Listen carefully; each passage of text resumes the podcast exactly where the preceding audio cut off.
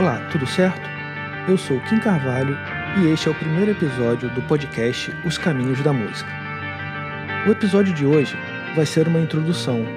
Vou falar o motivo pelo qual eu decidi criar este podcast e falar um pouco da minha história. Vamos lá? Eu comecei na música na pré-adolescência.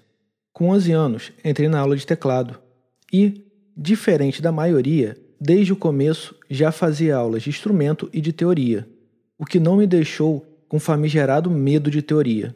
Nesse período, a música era apenas um hobby para mim, mas alguns anos depois, quando eu mudei de instrumento e fui para o violão, guitarra, as coisas começaram a mudar e percebi que a minha vontade era seguir na música e fazer dela minha profissão.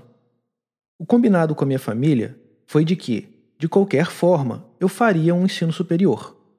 Então, fui procurar onde existiam cursos superiores de música e descobri que teria que estudar também para fazer o teste de habilidade específica, que é uma outra prova além do vestibular tradicional, onde o candidato tem que mostrar que consegue tocar, ler partitura, solfejar e que sabe teoria em geral. O teste de habilidade específica, ou THE, é feito para o ingresso nos cursos não só de música, mas de artes em geral, ou seja, artistas que muitas vezes são taxados como vagabundos e desocupados são os que mais precisam se preparar caso queiram entrar para um curso superior. Mas pode ficar tranquilo que esse é apenas um dos caminhos da música.